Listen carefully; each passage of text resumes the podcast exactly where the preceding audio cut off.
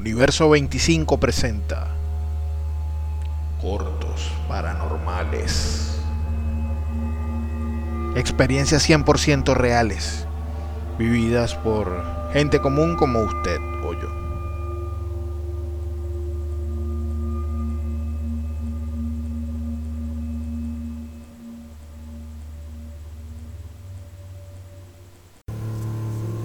Aquel viaje se hizo más largo de lo que yo imaginaba.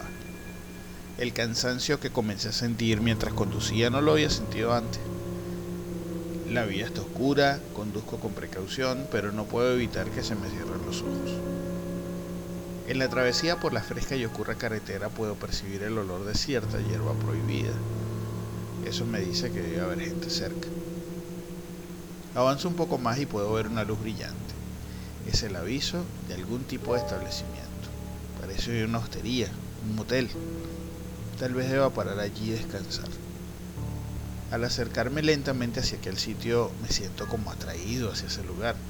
La combinación de luces del cartel es bastante colorida. El olor de antes es un poco más fuerte. Deduzco que debe venir de aquí. Los destellos de la intermitencia del cartel me encandilan y puedo seguirlas viendo inclusive cuando parpadeo, cuando cierro los ojos. En efecto, es una hostería, es un motel. No se ve como un sitio costoso, por lo que no debe representar mayor problema que me quede aquí durante la noche. Me detengo en el estacionamiento y noto algo que sinceramente no pasa desapercibido. En la puerta de la hostería está parada una mujer hermosa que no hace juego con ese lugar. No es tan alta, tiene el cabello negro largo, silueta perfecta, unos imponentes ojos grises que me intimidan y me hacen bajar la mirada, una cara angelical que hace que me ruborice. Es una mujer hermosa como pocas. Su largo y elegante vestido rojo la hace destacar poderosamente. Una fuerte campanada rompe mi concentración. En una loma que está detrás de la hostería en dirección al oeste se puede ver una pequeña abadía. La campana sonó justo en lo que me bajé del vehículo. Me parece extraño, es tarde en la noche. No sé nada de religión, pero no tengo idea de por qué un monje tocaría una campana tan tarde. Nuevamente vuelvo mi concentración hacia la mujer. ¿Será esta mujer un ángel o será un demonio? ¿Esto será el cielo o el infierno?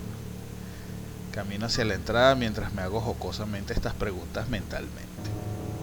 Una vez en la entrada la chica me da la bienvenida. El pasaje hacia el lobby de la hostería está un poco oscuro y la mujer enciende un candelabro para iluminar el pequeño recorrido. Me señala con la mano a dónde debe registrarme y continúo caminando solo hacia el mostrador. Bienvenido.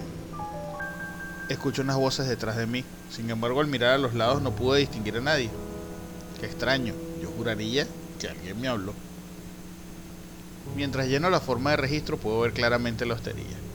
Se ve amplia, hay una gran piscina y alrededor de ellas las habitaciones. Es más grande de lo que puede notarse desde la parte exterior. Alrededor de la piscina hay un grupo grande de muchachos jóvenes, entre ellos una sola chica, muy linda por cierto. Ella bailaba con los muchachos, ríen, se divierten todos. En un momento está abrazada con uno de ellos y se queda viéndome desde donde está y dice sonriéndome, estos son solo mis amigos, yo no tengo novio. Luego de ese comentario todos rieron. El carácter extrovertido de la chica me saca una sonrisa. Pensándolo bien, creo que no había sonreído en todo el día debido al viaje que estaba dando. Concluido el registro, pasé al bar de la piscina. Me llamó la atención la chica divertida de hace unos minutos, aunque no tengo la valentía para llamarla o acercarme, puedo detenerme a verla un poco más desde aquí. Aunque me siento cansado, estoy un poco más relajado. Un vinito no me debe caer mal. Llamo al mesero y le pido que por favor me traiga vino tinto. Él amablemente me dice que no se comercializa vino tinto en ese local desde 1969. Me parece raro, pero bueno, en realidad no me apetece más nada. La chica de antes me dio un par de miradas, pero ahora está conversando con su grupo. Nada que ver conmigo. Me dirijo a la habitación y me doy un baño antes de dormir. Al salir de la ducha me recuesto para poder descansar y seguir mañana mi viaje. Caigo dormido profundamente. Bienvenido. Esta frase esta vez en forma de grito me hace levantar sobresaltado. Afuera del pasillo de la habitación siendo una mezcla de voces con un tinte más fantasmal de las que escuché anteriormente. Se me hiela la sangre. La verdad siento un temblor que recorre todo mi cuerpo. Aunque me siento cansado, mi cerebro está en alerta y no puedo dormir. Me siento perturbado. Se escucha una algarabía afuera. No creí que aquellos muchachos pudieran hacer tanto ruido. Me levanto y comienzo a vestirme rápidamente. Ya no me siento cómodo en esa hostería. Creo que mejor me voy y continúo mi camino hasta llegar a casa. Después de la impresión del grito, me conozco y sé que no voy a poder conciliar el sueño nuevamente. Camino por el pasillo y puedo ver un grupo de gente en el salón de fiestas del otro lado de la piscina y veo una cantidad de gente extraña vistiendo túnicas negras y máscaras similares al carnaval de Venecia. Es una extraña y perturbadora escena. Veo a uno de los empleados del hotel que camina por el pasillo y en voz baja le pregunto, ¿qué es ese sitio? ¿Por qué esa gente tan rara está allí? Él solo me contestó diciendo, esa es la cámara del maestro.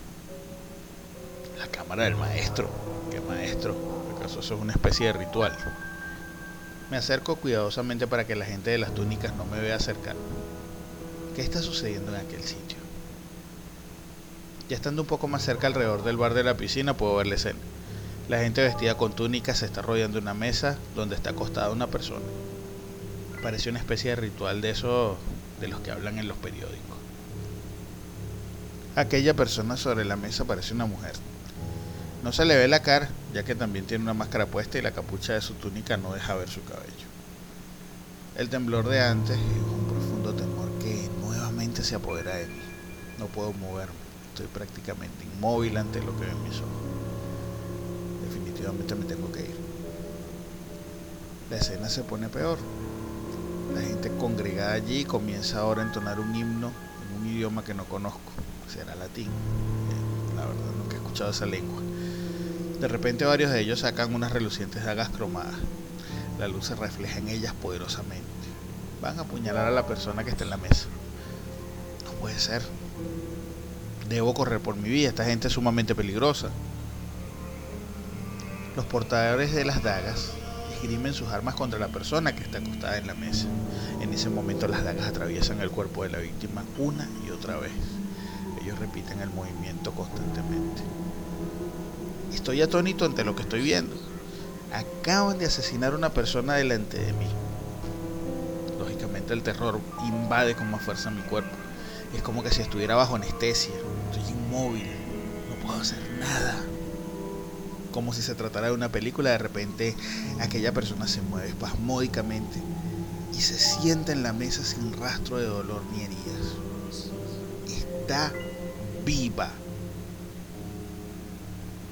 ¿Cómo puede estar viva después de haber sido apuñalada tan salvajemente por la gente que está allí?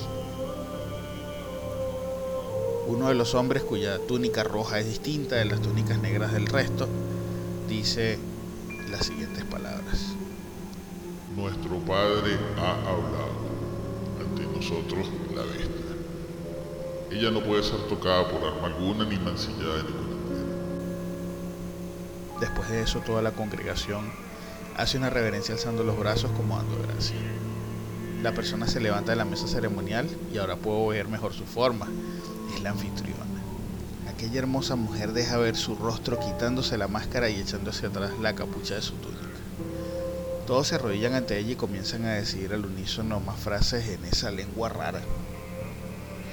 Estoy consciente que debo romper con la inmovilidad de mi cuerpo. En un pequeño destello de valor logro salir momentáneamente del choque y me doy vuelta. Al voltearme me sorprende un hombre con una túnica negra y una máscara detrás de mí. ¿De dónde salió? No lo sentí, debe tener rato aquí. Me quedo inmóvil unos segundos ante esta persona que es mucho más alta que yo y luego siento un golpe, tras lo cual pierdo la conciencia.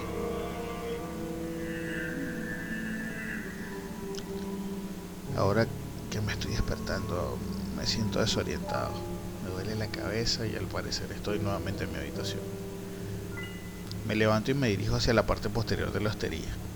Cruzo un grupo de pasillos oscuros para tratar de salir. Luego de caminar aceleradamente alrededor de un minuto termino nuevamente en el lobby de la hostería. Una vez allí corro hacia la salida cuando de repente veo una silueta en la puerta. Parece ese hombre que me golpeó antes. Detengo mi recorrido y me devuelvo nuevamente cuando veo en el mostrador del lobby el recepcionista de la hostería. Él se me queda viendo y con una actitud bastante despreocupada me dice, señor, puede hacer el checkout cuando guste. Me quedo como congelado viéndole directamente a los ojos y diciendo sí lentamente con la cabeza. El recepcionista me dice, puede hacer checkout cuando guste, señor. Solo requiero comentarle algo más. Aunque haga su registro de salida, lamentablemente nunca podrá salir de aquí. Después de esto, lo único que puedo decir es que vago por los caminos de esta hostería, sin poder ubicar la salida que me permita liberarme de este tormento de estar preso en este sitio, sin que esta gente trate de contenerme.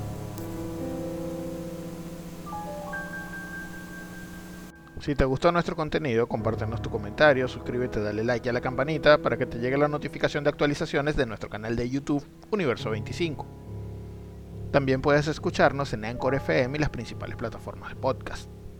Síguenos en las redes sociales, arroba universo25 en Instagram, arroba u25 en Twitter y en nuestro correo electrónico universo25 gmail.com. Si deseas compartir tu experiencia paranormal y que la relatemos en este espacio, por favor escríbenos. Quien moderó para ustedes, Francisco Galíndez.